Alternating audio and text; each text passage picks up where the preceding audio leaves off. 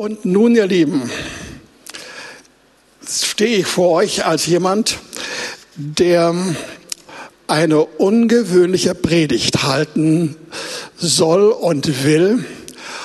Und ich muss sie ein wenig euch erläutern und hineinführen, wie das dazu kam, dass diese Predigt sein wird.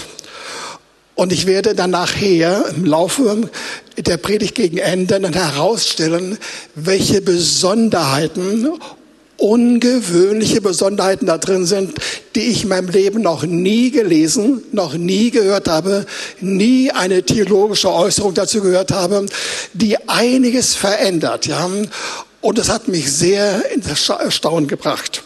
Aber schon der Anfang war etwas ungewöhnlich. Lasst euch das einmal erzählen. Im Verlauf der letzten äh, zehn Tage war ich gerade dabei, im Rahmen meiner ganz normalen Bibellese äh, so von Abschnitt zu Abschnitt weiterzugehen. Ich war gerade im letzten Kapitel vom Lukas-Evangelium in den letzten Versen und ich habe die mir angeschaut und nachgedacht und wollte von daher gehen beten, was der Herr mir einfallen ließ. Und dann habe ich so einen Gedanken gesehen, den ich ganz interessant find, fand und den ich erstmal so nicht verstanden habe, aber ließ ihn beiseite, um dann, wie ich dachte, dann am nächsten Tage neu weiterzugehen, in diesem Fall bei der Apostelgeschichte, Kapitel 1, die ersten Verse und so weiter und so weiter. Am diesem nächsten Tag habe ich also Apostelgeschichte 1 aufge, aufgeöffnet und habe dann angefangen, das zu lesen. Und dann kam mir gleich in den Sinn, irgendwie ist das jetzt nicht dein Reden, Herr? Was soll ich machen? Und der Heilige sagte mir, geh zurück zum letzten Kapitel von Lukas 24, Verse 49 und lies das. Und ich habe es, habe es getan, ich habe es gelesen, fand es etwas bemerkenswerter als beim Tag davor, aber mehr auch nicht. Beim nächsten Tag bin ich wieder weiter fortgegangen in meinem neuen äh, Rhythmus, war wieder eine Apostelgeschichte und wollte die, die nächsten Verse mir anschauen. Aber kaum, dass ich sie aufgemacht habe, hatte ich den Eindruck gehabt, ich muss zurückgehen zu Lukas 24, Vers 49. Also ging ich zurück zu Lukas 24, 49 und habe sie mir angeschaut und ich fand schon einige Dinge drin, die wichtiger waren, die ich bisher nicht gesehen hatte. Aber äh, sie waren nicht von einer Art, dass ich davon redlich überwältigt war. Am nächsten Tag, ungefähr am vierten Tag, wiederholte sich das. Ich habe wieder versucht, äh, gemäß meinem Kalender so vorzugehen, Apostel 1. Und in diesem Fall hat der Herr sofort gesagt, hör auf damit, Lukas 24, 49. Das war so deutlich, so ungewöhnlich, dass ich dachte, was soll das, Herr? Also gut, ich mach das. Und dann habe ich angefangen, mir diese Verse genau, genau anzuschauen. Unten will ich sie einmal vor euch so ausbreiten. Da steht in Lukas 24, Vers 49. Und siehe, ich sende auf euch die Verheißung meines Vaters. Ihr aber bleibt in der Stadt Jerusalem, bis ihr angetan werdet mit Kraft aus der Höhe. Ich will es nochmal wiederholen. Und siehe, ich sende auf euch die Verheißung meines Vaters. Ihr aber bleibt in der Stadt Jerusalem, bis ihr angetan werdet mit Kraft aus der Höhe. Nachdem ich so einen ersten Eindruck bekommen habe, in welche Richtung es gehen könnte, kam ich zum Ergebnis, am besten, ich gehe so vor, dass ich einfach alle wichtigen Inhalte und Begriffe, die von Wert sind, mir genau anschaue. Und das will ich genauso, genauso heute machen, so wortwörtlich. Fange ich an mit dem Begriff angetan werden. Sie sollten angetan werden. Unten habe ich nachgeschaut im, im griechischen Neuen Testament und habe 15 Stellen gefunden und sie alle heißen nichts anders als bekleidet werden, angekleidet werden oder überkleidet werden. Angetan sein heißt begleitet werden. Das war die Feststellung. Und einige dieser Aussagen hatten auch einen Bezug zum Heiligen Geist. Also gekleidet werden mit dem Heiligen Geist. Erste Aussage. Und dann habe ich mir überlegt, was heißt denn eigentlich Bekleidung? Bekleidung heißt angezogen sein, nicht nackt sein, was auch peinlich wäre, aber in jedem Fall bekleidet sein, nicht mit Textilien, sondern mit Kraft. Das Entscheidende. Hier ist eine Bekleidung mit Kraft die Rede. Und es geht weiter. Wir sollen bekleidet sein, um ansehnlich auszusehen, schön und passend auszusehen, geschützt zu sein, klimatisch nützlich, damit wir nicht frieren. Also all das war gemeint unter Bekleidung im Zusammenhang mit Kraft. Gehe ich weiter, schaue ich mir mal an, was das eigentlich bedeuten könnte.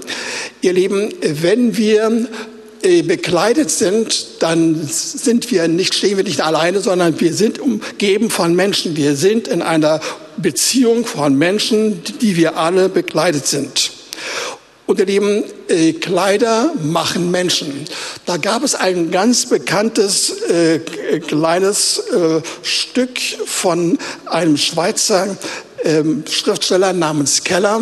Das habe ich in der Unterklasse, Unterstufe irgendwo siebte oder sechste oder achte Klasse gelesen, äh, dass man Menschen daran erkennen kann, wie sie sich bekleiden und dann können sie mit dem, was sie haben, quasi angeben und auftreten und sicher sein, das ist gemeint. Also Bekleidung hat etwas damit zu tun, dass wir mit, mit Kraft bekleidet sind, in der Umgebung, in unserer Umgebung, die uns äh, um uns sind und mit denen wir zu tun haben. Soweit erstmal das. Nun habe ich mir den Begriff angeschaut, dass wir ausgestattet sind mit Kraft aus der Höhe. Das ist ganz eindeutig äh, zu erklären. Hier ist gemeint der Heilige Geist, der vom Vater und Jesus gemeinsam, als der Herr Jesus gen Himmel gefahren ist, beschlossen worden war, dass sie auf diese Erde ausgegossen werden. Das ist gemeint, also eine Ausgießung durch den Heiligen Geist. Das ist die, diese Ausstattung, die wir haben. Dann habe ich mir den Begriff Kraft genauer angeschaut, auch zum Beispiel aufgrund von Schriftaussagen. Kraft steht für Kraftwirkungen, äh, Kräfte übernatürlicher Art, Kräfte, äh, die wir brauchen, um äh, im Umgang mit Menschen und Problemen zu bestehen, das quasi unser Normalleben, das heißt auch Kräfte im Sinne von Heilungen, Kräfte insbesondere von Geistesgaben, zum Beispiel Prophetie und Worte der Erkenntnis und Tröstung und Durchblick, auch Zukünftiges damit gemeint, All das, ihr Lieben, ist ein Umgang mit Kraft im Anbetracht von Menschen unserer Umgebung. Es wird also klarer, was gemeint ist. Ja? Ausgestattet sein mit Kraft bedeutet, dass wir, die wir Kinder Gottes sind, vom Heiligen Geist ausgestattet werden mit Kräfte für unser Zusammengehen, Zusammensein, für unsere Umgebung, in der wir sind, um dadurch Kraftwirkungen auszuüben. Schau es mir mal genauer an. Und hier am besten aufgrund äh, von äh, diesen Texten. Eben habe ich gesprochen von Lukas 24, Vers 49. Aber es gibt eine ähnliche Stelle. Sie steht in Apostelgeschichte, Kapitel 1, Vers 4 und 5. Dort lesen wir, Und als er mit ihnen zusammen war, gebot er ihnen, nicht von Jerusalem zu weichen, sondern die Verheißung des Vaters abzuwarten. Denn Jesus hat mit Wasser getauft, ihr aber sollt mit dem Heiligen Geist getauft werden. Das war Vers 4 und 5 und jetzt Vers 8 sondern ihr werdet Kraft empfangen, wenn der Heilige Geist auf euch gekommen ist. Also wir haben zwei Schriftstellen. Einmal die mehrfach genannte Schriftstelle aus Lukas 24, Vers 49 und dann eben die fast gleichsinnige Schriftstelle mit dem kleinen, mit einer kleinen Ausnahme. Hier steht das Wort Kraft, Entschuldigung, das Kraftwort äh, Kleidung nicht, aber dafür Kraft. In beiden Fällen wird uns gesagt, nachdem der Heilige Geist ausgegossen worden ist, sollen wir Kraft bekommen. Und zwar in einer Weise, dass sie offensichtlich wird offenkundig wird für die anderen unserer Umgebung, weil sie merken, bei diesen Menschen liegt etwas Besonderes vor im Sinne von Kraft. Ich hatte dann versucht, äh, mit den Geschwistern hier darzustellen, wie man das äh, verbinden kann. Habt ihr es hingekriegt? Okay, sage ich es doch lieber mal äh, mit, mit meinen Worten. Ich wollte einfach nur die beiden Schriftstellen, die ich gerade genannt hatte, Lukas 24 und Apostelgeschichte 1, 1 verbinden. Und ich wollte dabei sagen, zuerst empfangen wir den Heiligen Geist. Und der Heilige Geist ist eine Erfahrung, ein Ereignis von einem Augenblick kommend. Dazu braucht man nicht mehr als einige Sekunden bis Minuten. Nummer eins. Und danach, nach äh, äh, diesem Geschehen, kommt es zu einem Kraftübergang. Und diese Kraft, ihr Lieben, ist ein Zustand, eine Ausstattung, nicht ein Ereignis, sondern eine Ausstattung. Und beide Verse sagen dasselbe. Wir brauchen erst einmal die Erfahrung, den Heiligen Geist zu bekommen und dann auch den Zustand im Sinne von Ausstattung, im Sinne einer Auswirkung vom Ersten, dass wir dann die Kräfte des Heiligen Geistes ständig bekommen. In diesem Raum dürfte ungefähr 90 bis 95 Prozent von allen unter uns äh, Christen sein, die den Heiligen Geist begehrt haben, empfangen haben und ihr habt den Heiligen Geist in euch. Und nun kommt es darauf an zu erkennen, aufgrund des Wortes, wie ist es weitergegangen mit uns? Was erleben wir damit? Haben wir auch diesen Zustand danach im Sinne einer ständigen Ausstattung mit Kraft im Anbetracht von Menschen in unserer Umgebung, in einer sichtbaren Form, weswegen das Wort diesen Begriff Kleidung erwählt. Kleidung ist etwas Sichtbares aber hier verbunden mit Kraft. Und nun wollen wir uns einmal anschauen, äh, wie haben die Apostel das erlebt. Das heißt ausdrücklich, dass die Apostel erstmal in Jerusalem bleiben sollten, nicht weggehen sollten. Sie sollten gemeinsam bleiben. Sie sollten warten auf den Heiligen Geist und auf die Ausstattung. Beides, ja. Und nun wollen wir uns einmal anschauen, wie das aussah, dass die Apostel äh, gewartet haben und wie sie geblieben sind und was dabei geschah. Das finden wir in der Apostelgeschichte 1, die Verse 13 bis 14. Und als sie hineinkamen, gingen sie, sie hinauf auf das Obergemach, wo sie sich aufhielten nämlich Petrus und Jakobus und Johannes und Andreas und Philippus und Thomas und Bartholomäus und Matthäus, Jakobus, der Sohn des Alphaeus und Simon, der Zelot und Judas, der Sohn des Jakobus.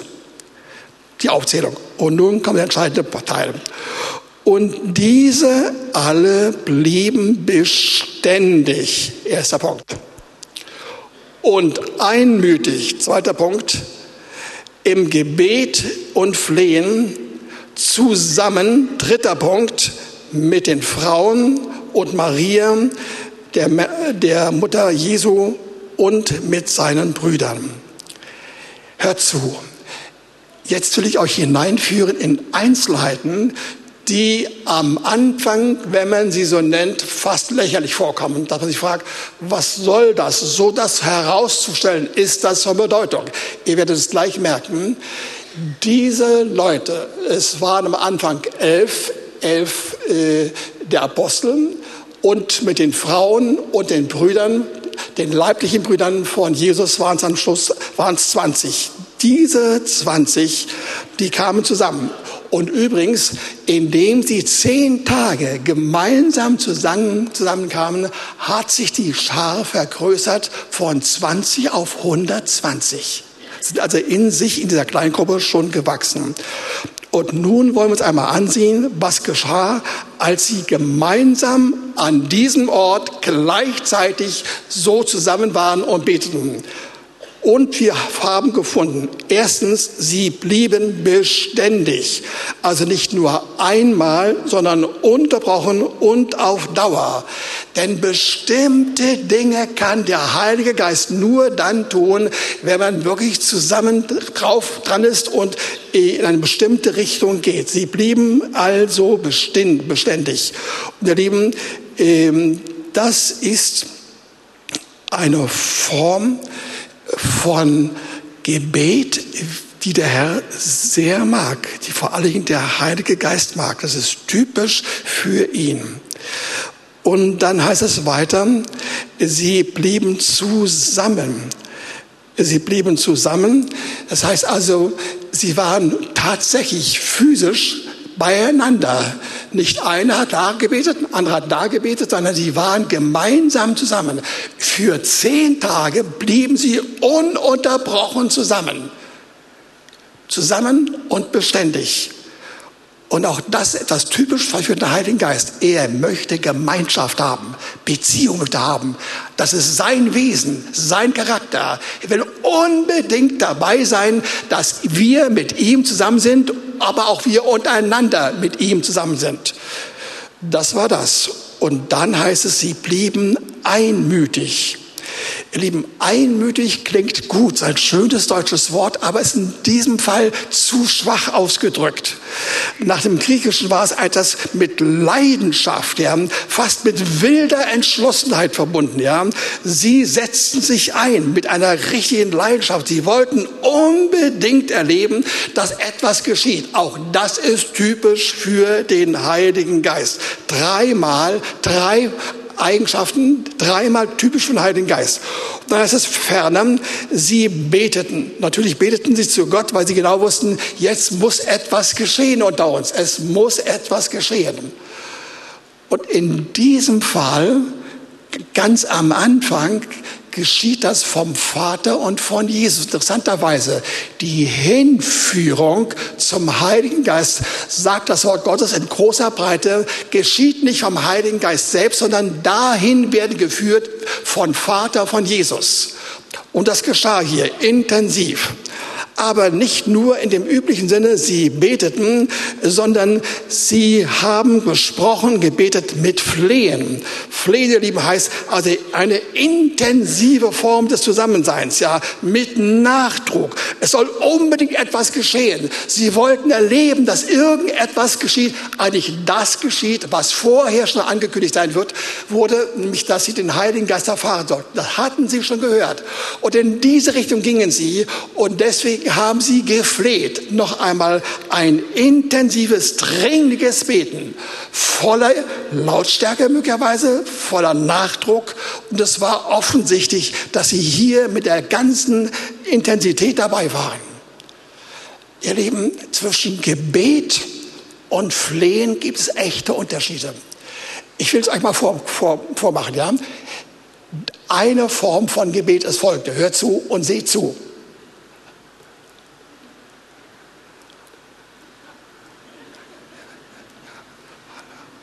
Okay, ihr wisst, was ich meine, ja? Ein Großteil von dem, wie wir beten, läuft so ab. So ungefähr. Und es ist völlig erlaubt und es ist völlig richtig. Man kann nicht immer, wo man ist, quasi laut beten. Der U-Bahn oder im Hörsaal oder sonst wo oder an der Arbeitsstelle. Geht nicht. Wir müssen anders beten.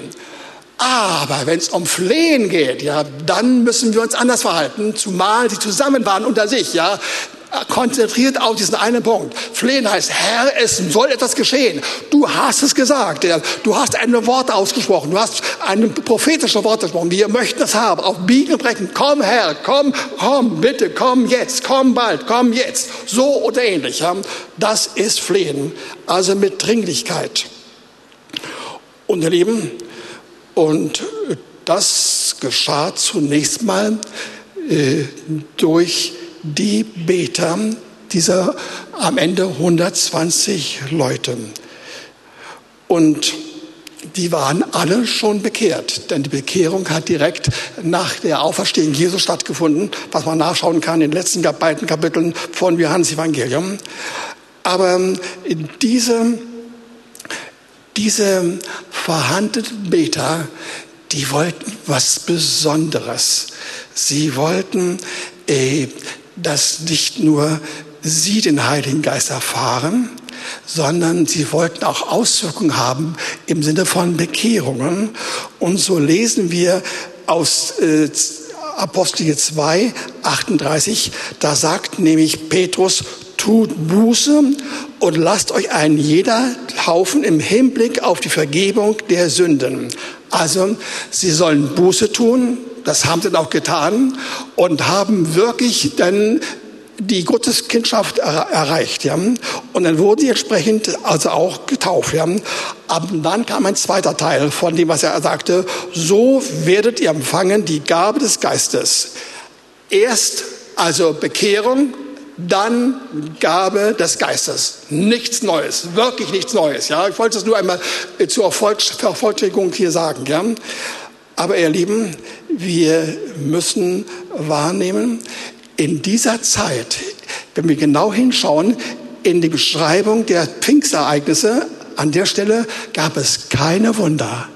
Es gab nur das Bekehrungswunder, dass 3000 Menschen, in diesem Fall Männer und Frauen, äh, und vielleicht auch äh, Jugendliche oder vielleicht auch Kinder, sie haben sich bekehrt. Sie hatten große Mühe gehabt, äh, sich zu bekehren, denn sie merkten, es muss was geschehen. Sie waren wahrscheinlich sehr stark berührt worden davon, dass in dem ganzen Prozess auch noch das Sprachenphänomen auftraten, mich, dass diese 120 oder die 20, je nachdem, weiß ich ganz genau, welche Gruppe mit dabei war, sie haben in einer neuen Sprache so verstanden, dass die jeweiligen Volkssprachen das verstehen konnten. Das war ein echtes Wunder. Und sie waren überwältigt davon.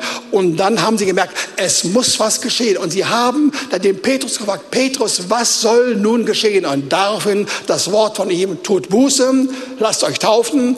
Das ist die Erfahrung der Wiedergeburt. Und dann werdet ihr leben, kommt der Heilige Geist auf euch.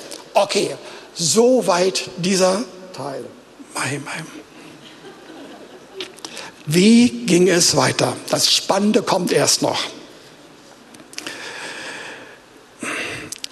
Also aus den 20 bis 120 Christen der ersten Stunde kam eine Qualität von Gebet zustande, die ich genau beschrieben hatte anhand von diesen fünf Eigenschaften, wie ich sie genannt hatte die haben sie offensichtlich in diesen zehn Tagen untereinander praktiziert.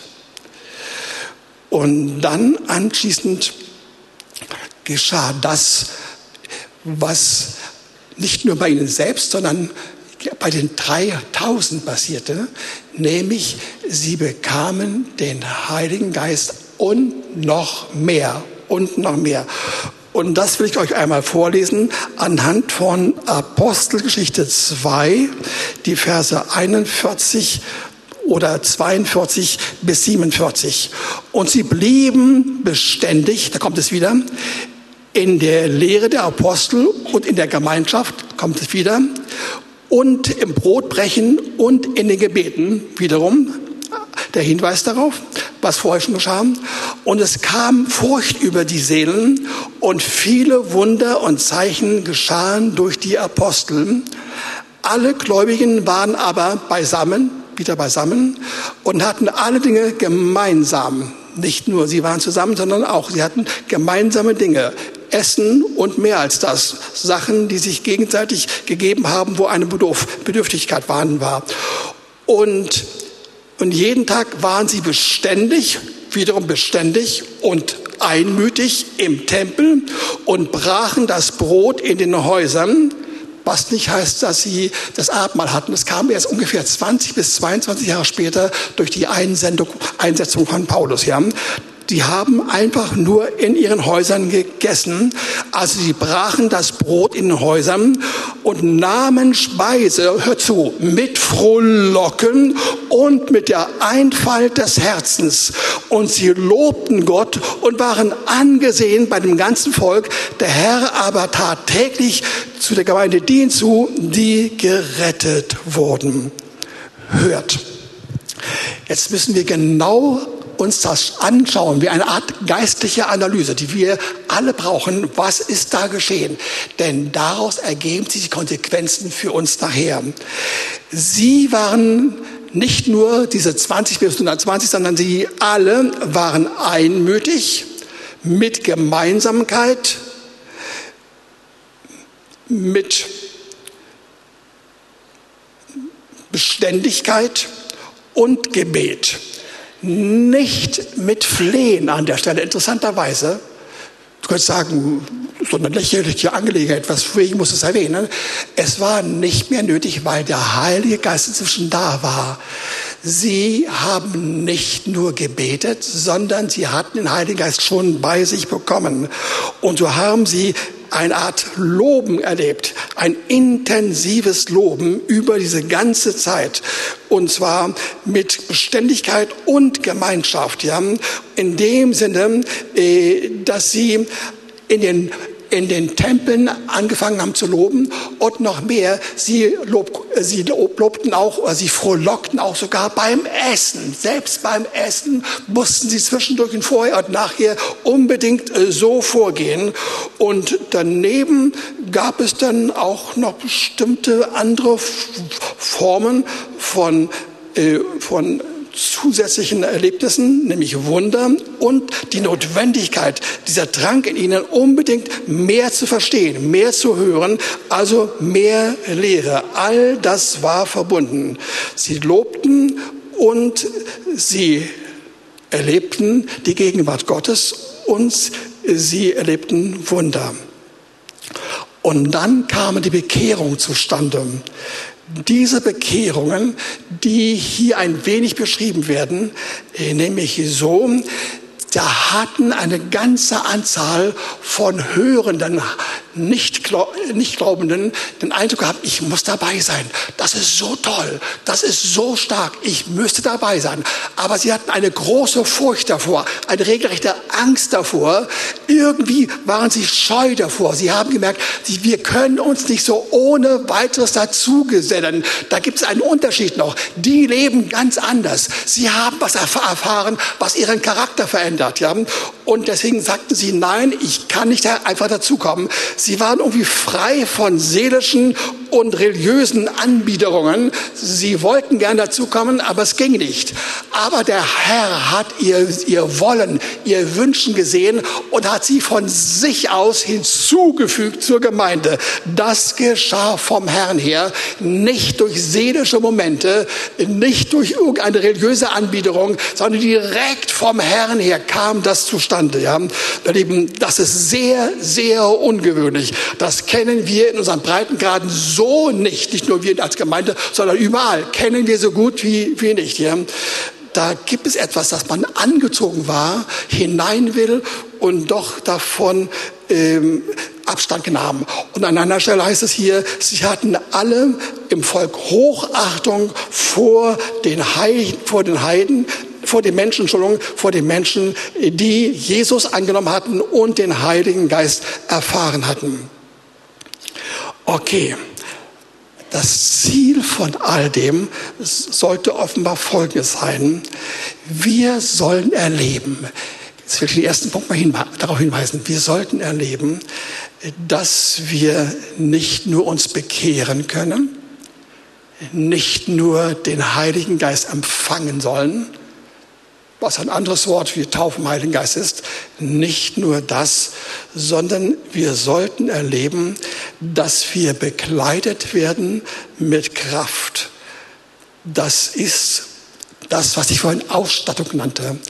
Und diese Ausstattung nennt die Bibel an einer anderen Stelle, zum Beispiel im Epheserbrief, dass wir eine erste Anzahlung unseres gesamten Erbes bekommen nachdem wir uns zu Jesus bekehrt haben, nachdem wir den Heiligen Geist angenommen haben, nachdem wir dann eine, einige wenige erste Schritte gehen, kommt es zu einer ersten Anzahlung. Bitte hört das, nur Anzahlung, eine erste Anzahlung unseres Erbes. Das besteht darin, äh, dass wir Kraft erleben in einer sichtbaren Form und einer Veränderung unseres Charakters. Ja? So stark, dass anderes gesehen haben. Und das führt unter anderem auch dazu, ihr Lieben, dass wir Geistesgaben bekommen, was insofern wichtig ist, weil die Apostelgeschichte gerade in der Predigt von Petrus uns gesagt wird, dass ganz am Anfang, direkt äh, nach den ersten Schritten Richtung Heiliger Geist, wir Prophetien erleben sollen und Träume erleben sollen. Das soll ganz, ganz schnell am Anfang erfolgen. Und also auch hier erleben wir diese Ausstattung mit Geistesgaben in jeder Form, plus Heilungen. Und dann wird uns gesagt, sie wurden Zeugen, aber erst nachdem sie eine Zeit lang bei Jerusalem geblieben sind um diese Auswirkungen des, des ersten Schrittes hin zum Heiligen Geist, die Ausstattung mit dem Heiligen Geist und Kraft zu erfahren.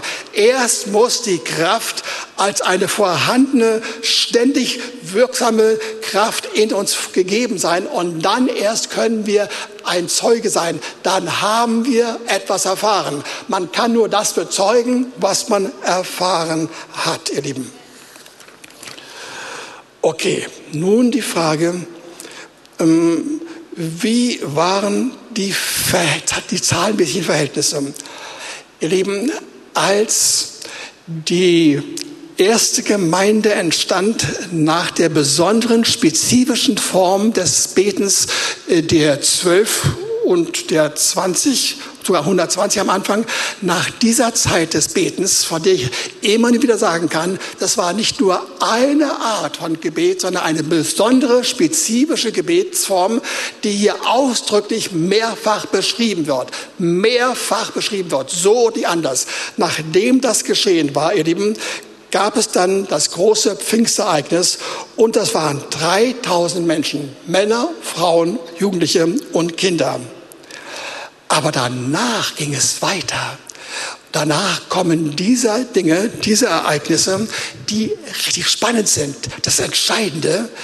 Dann kam es mit einem Schlag zu einer Gruppe von ungefähr 15 bis 20.000 Leuten, ganz, ganz grob, zusammen mit den 3.000, vielleicht 23, 25.000 Leuten.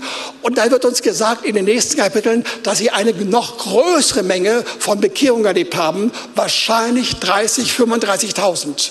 Und ihr müsst wissen, dass nach allgemeiner Schätzung ganz, ganz grob. Jerusalem damals vielleicht 100.000 Einwohner hatte. Vielleicht etwas weniger, vielleicht etwas mehr, das weiß keiner ganz genau. Aber ganz grob ging es in diese Richtung.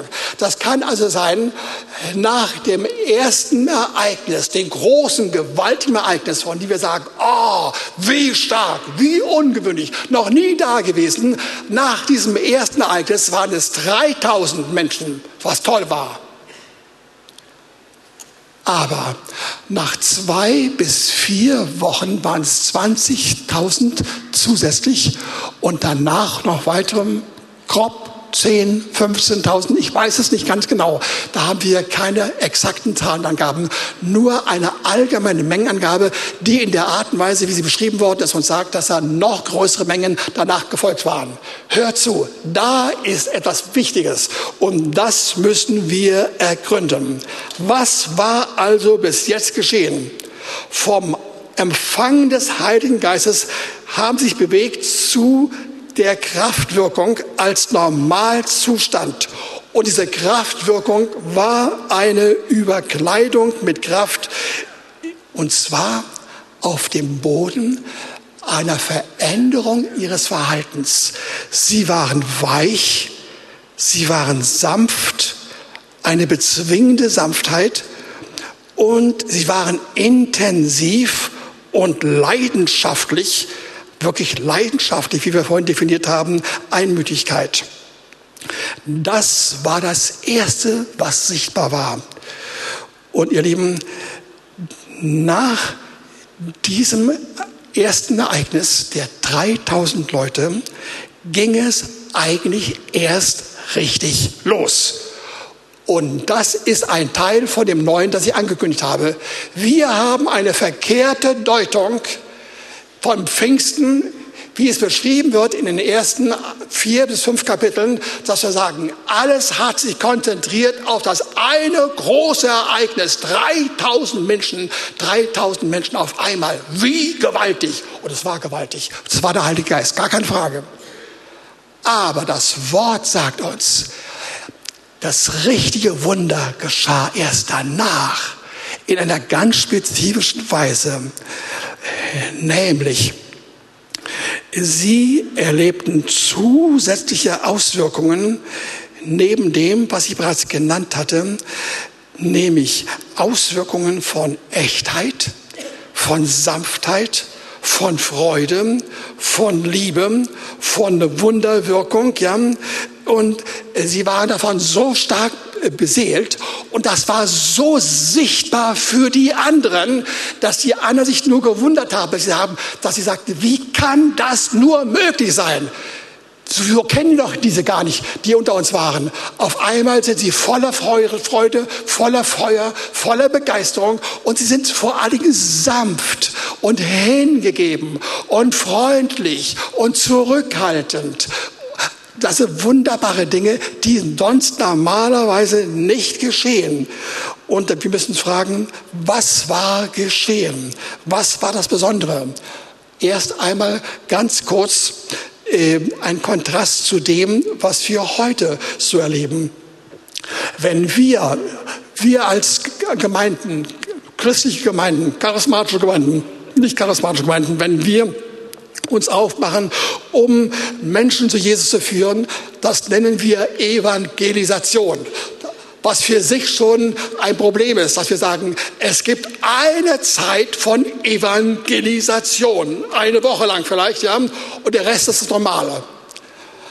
Aber bei diesen damals war es völlig anders. Aber nicht nur was den Zeitablauf anlangte, sondern ihre Verhaltensweise war anders. Ich habe noch in Erinnerung, wenn wir evangelisiert haben in früheren Zeiten und Jahrzehnten, dann haben wir uns darum bemüht, dass wir unsere Redeweise äh, irgendwie äh, versuchten zu pflegen, die richtigen Fragen stellen, richtig Antworten geben, äh, eine gewisse Technik, eine, eine gewisse Routine haben, wie man angemessen redet darüber. Das war eine Form. Darum haben sich die, die Jünger gar nicht bemüht. Sie waren innerlich entflammt und noch einmal, damit es ja nicht missverstanden wird, nicht allein durch die einmalige Geistesgabe, durch Pfingsten selbst. Das ist nicht der entscheidende Punkt. Der entscheidende Punkt ist der, dass diese Menschen, die dann hineinkamen, die ersten 20 bis 120 und nachher die 3000. Sie gingen durch einen Prozess hindurch. Das, was sie verkündigt hatten und gebetet hatten, geschah bei ihnen selbst, in ihrem Charakter, in ihrer Art und Weise, sich zu verhalten, zu, zu reden, zu antworten, aus der Wäsche zu schauen, sich zu freuen, voller Liebe zu sein, voller Begeisterung zu sein und vor allem diese Kombination voller Kraft zu sein und gleichzeitig ganz sanft, ganz milde, ganz zurückhaltend, ganz liebevoll zu sein. Das gab es nicht und das gibt es heute auch noch nicht. Es gibt es einfach nicht. Und genau das will der Heilige Geist machen. Diese Form von Verbindung, die sonst Menschen unmöglich ist, ja, voller Kraft sein und gleichzeitig ganz sanft, sehr zurückhaltend, sehr liebevoll, sehr behutsam. Und an einer Stelle heißt es sogar, Sie waren so sanft und so lieb, ja, das habe ich mal genau äh, übersetzt hier, äh, dass sie darauf geachtet haben, dass sie keinen Anstoß gegeben haben, ja. Äh, sie waren frohlockend und mit großer Einfalt. Und Einfalt heißt wörtlich, sie haben nicht zugelassen, dass irgendwelche Steine anderen in den Weg gelegt wurden. Sollte keiner stolpern, keiner sollte Anschluss nehmen. Sie haben vom Herzen her darauf geachtet, dass es einfach wurde und leicht wurde und liebend wurde und dass sie attraktiv wurden und dann auch voller Kraft waren, denn sie konnten Dinge bewegen. Sie konnten äh, Sie konnten Widerstände gegen irgendwelche Schwierigkeiten äh, überwinden. Sie konnten Heilung erleben. Und sie hatten die Gaben des Geistes gehabt. All das war geschehen.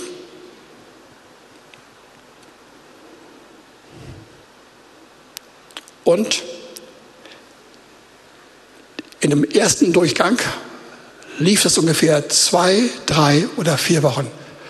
Und dann war eine große Menschenmenge, die sich gerade frisch bekehrt hatte, so verändert worden. Und das ist gewaltig. Nachdem ich all das so gelesen hatte und gesehen hatte, spürte ich, wie der Heilige Geist zu mir kam. Sehr, sehr deutlich. Und er hat zwei Dinge gesagt. Ich will, dass ihr das erlebst und du auch. Und die zweite Frage war eine, ja, der zweite Teil war eine Frage. Mit der Frage, willst du das auch? Wollt ihr das auch? Ich sage zum Herrn, Herr, das müssen wir machen. Herr, das müssen wir machen.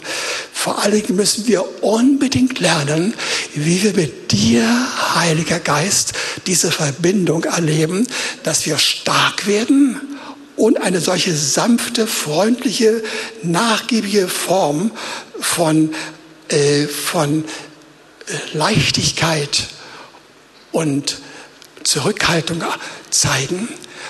Und das ist, das ist von einer Art, das zieht die Menschen an, wenn sie sehen, dass wir Starkes erlebt haben, aber nicht angeben, sehr zurückhaltend sind, ja.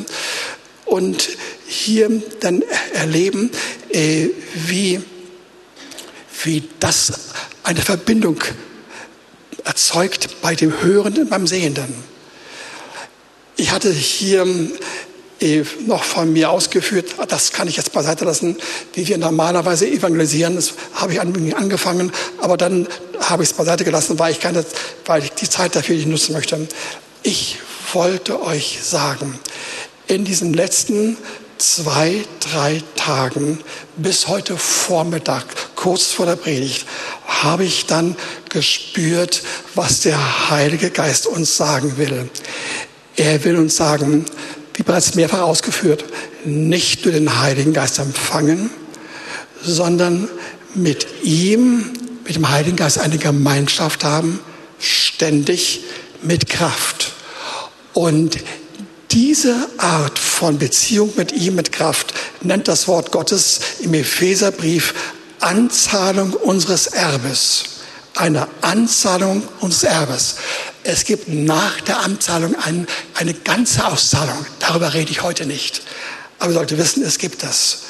Und das Ziel ist nicht, dass wir schnell hunderte oder tausend Menschen zum Herrn führen, sondern dass wir im Charakter, wir, die wir gläubig geworden sind oder gerade man vor wenigen Tagen oder Wochen gläubig geworden sind, dass wir so verändert werden, ihr Lieben, durch das, was der Heilige Geist an uns tut, ihr Lieben, dass wir eine einzige Einladung sind mit dem Charakter, der verändert wird und geheiligt wird, mit Geistesgaben, mit Heilungen, mit der Tatsache, dass wir Zeugen werden, dass wir etwas wirklich nennen können. Und nun habe ich einmal ganz zum Schluss mir das einmal angeschaut und habe mir die Frage vorgelegt, was bedeutet das wirklich für mich und für uns alle? Ihr Lieben, der ganze geistliche und theologische Sinn des ganzen Geschehens ist folgendes. Es gibt erst eine Voraussetzung, nämlich wir sind bekehrt, haben die Wiedergeburt erfahren und empfangen anschließend den Heiligen Geist. Ist bei uns zu ganz, ganz großem Maße geschehen. Und daraus ergeben sich, nach dem, was wir gehört haben, eine ganze Anzahl von Konsequenzen. Erstens, es gibt eine Art von spezifischen Gebet, wie am Anfang Sie nur die 20 bis 120 gehabt haben, was ich mehrfach genannt hatte. Gemeinschaft, Einmütigkeit, äh, Gemeinsamkeit und Beständigkeit und auch äh, Bereitschaft, sich hinzugeben. Also wirklich mit der, mit der ganzen Person dabei zu sein. Plus Gebet, am Anfang mit Flehen und danach mit Loben. Erster Punkt. Zweiter Punkt. Dann gibt es eine Ersterfahrung bei den Leuten, die so gebetet haben. Und das war das klassische, bekannte Pfingstereignis mit 3000 Menschen, die zum Herrn kamen. Groß und gewaltig. Und wir pflegen zu sagen, das ist das große, überragende, einzigartige Erleben. Das gab es so noch nie mehr. Und das ist nicht die Hauptsache. Das habe ich bereits herausgestellt. Das war stark, ohne Frage stark. Und ich wünschte, wir hätten das und wir können das bekommen, wenn wir die Voraussetzungen setzen. Nummer drittens, die Voraussetzungen waren die, dass wir in einer bestimmten Form beten. Nicht irgendwie, sondern in der Reihenfolge, mit der Betonung, mit der Zielsetzung, die ich mehrfach genannt hatte, nämlich, äh, dass wir ständig Gemeinschaft und mit Leidenschaft einmütig gleich Leidenschaft beten, zusammen, weil, wir, weil sie dann inzwischen den Heiligen Geist bekommen haben. Sie haben schon mehr. Sie haben den Heiligen Geist bereits dann unter sich bekommen. Zusammen kommen Wunder, Zeichen, Lehre und, äh, und eine große Kühnheit. Und viertens, dann kommt der nächste Punkt. Das, was ich jetzt bis jetzt gesagt habe, war die Voraussetzung und die, das waren die Erfahrungen und Voraussetzungen für die ersten zwei Wochen, äh, die zu der großen Ausgießung geführt haben äh, mit Kraft und allem drum und dran. Aber der weitere Punkt, bei mir der Punkt 5, ist der entscheidende. Das ist wirklich entscheidende. Erst dann, nachdem diese Ausstattung mit dem Geist mit Feuer, mit Kraft, mit Beständigkeit, mit Gemeinsamkeit, äh, mit Kühnheit, nachdem das da war, kam durch das Heiliggeist-konforme Auftreten dieser Leute, den Charakter, den der Heilige Geist geformt hatte, kam das wahre Wunder. Und das wahre Wunder war nicht 3000, sondern irgendwo zwischen 25 und 30.000 Menschen innerhalb einer Zeit von ein bis zwei, höchstens drei Monate. Das war das Besondere.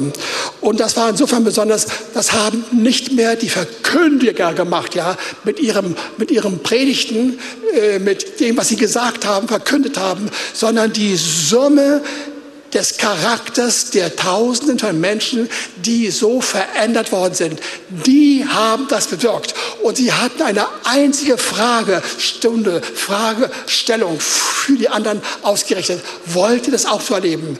Ihr könnt es erfahren, ja. Der Heilige Geist ist da. Ihr müsst euch bekehren zum Herrn und dann erfahrt den Heiligen Geist. Und dann kommt anschließend nach ein, zwei, drei Wochen so diese ganze Ausstattung mit Kraft, mit dieser Einkleidung, die für andere sichtbar ist, erkennbar in dem Verhalten dieser Gläubigen.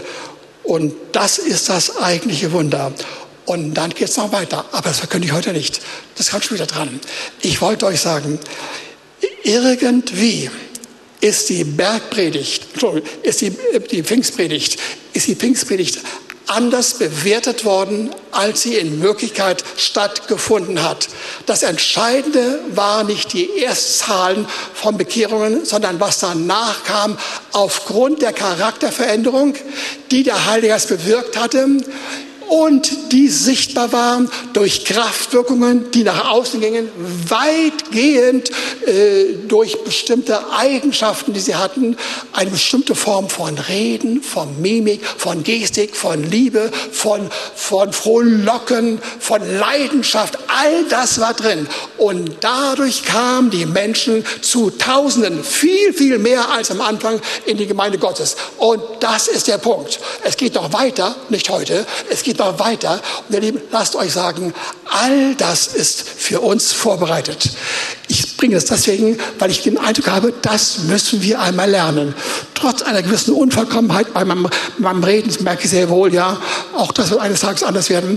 Aber ihr Leben, das Entscheidende war nicht das erste Ereignis, sondern die Art zu beten, die dann zu einer Charakterveränderung bei den ersten Betenden führt. Und dann kam es zu Bekehrung mit der nachfolgenden Charakterveränderung der Bekehrten, die so anders wurden, dass daraufhin sich viele, viele andere mehr zum Herrn bekehrt haben.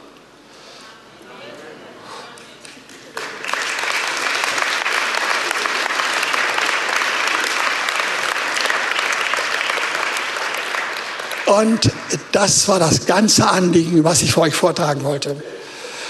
Da gibt es noch einige Dinge mehr. Aber ich wollte euch irgendwie äh, euch da, dahin führen, dass ihr, dass euch das geistliche Wasser im Mund zusammenläuft. Oder wo auch immer, ja. Äh, ich hatte in der Gemeindeleitung einen Teil davon schon am Dienstag vorgetragen. Und eigentlich wollte ich euch überreden, dass wir beginnend mit dem morgigen Tag für zwei Wochen, dann noch einmal eine knappe Woche danach nach Silvester und dann anschließend unsere Gebets- und Fastenzeit in diese Richtung gehen. Aber wir kamen überall, wir sollten es anders machen. Wir fangen nach der Fastengebetszeit an, in diese Richtung zu gehen. Und ich lade euch ein, dass ihr das Abenteuer sucht mit dem Nachweis, es klappt bei mir und bei den anderen. Ich will den Nachweis bei mir und bei den anderen haben, dass es bei uns genauso geht. Wir wollen unbedingt erleben, mehr als Bekehrungen, mehr als Veränderung von uns selbst. Eine Veränderung, die ansteckend ist bei anderen, sodass andere das Erleben haben wollen und genauso werden und erleben. Das ist das Motto. Das ist der Modus. Das ist die Art und Weise, wie Gemeinde Jesu aufgebaut wird. Amen. Amen, ja. Danke, danke. Okay, also Herr, ich habe das von dir her als etwas erlebt, was sehr beeindruckend war. Ich danke dir, dass wir darüber nachdenken können und dass wir in Einzelheiten diese Schritte durchgehen und uns anhören und demnächst auch einmal schriftlich sehen werden, dass wir genau sehen, wie der Ablauf der Wunder war und ich danke dir, dass du einen ganz anderen Stil von Größenordnung hast im Hinblick auf das, was du bewirken willst. Du willst das Entscheidende an unserem überzeugenden und äh, regelrecht infektiösen Charakter erzeugen. Wir sollen andere mit unserem Verhalten so anrühren, so begeistern, so rüberziehen, dass sie nicht anders können, als zu dir hinzukommen. Sie werden, wie damals vor 2000 Jahren, ihre Mühe haben. Sie werden, wenn sie uns sehen, sagen, da will ich auch hin. Aber sie merken, ich muss eine richtige Entscheidung treffen und der Herr muss mich hineinziehen in dieses Erleben. Und ich danke dir, dass du da genau das machen willst. Herr, wir haben wirklich eine große Zeit vor uns, weil du ein so guter Gott bist, weil du eine Erweckung haben willst auf deine Art und Weise. Und wer das auch so erleben will, der sage ein ganz lautes und kräftiges Amen.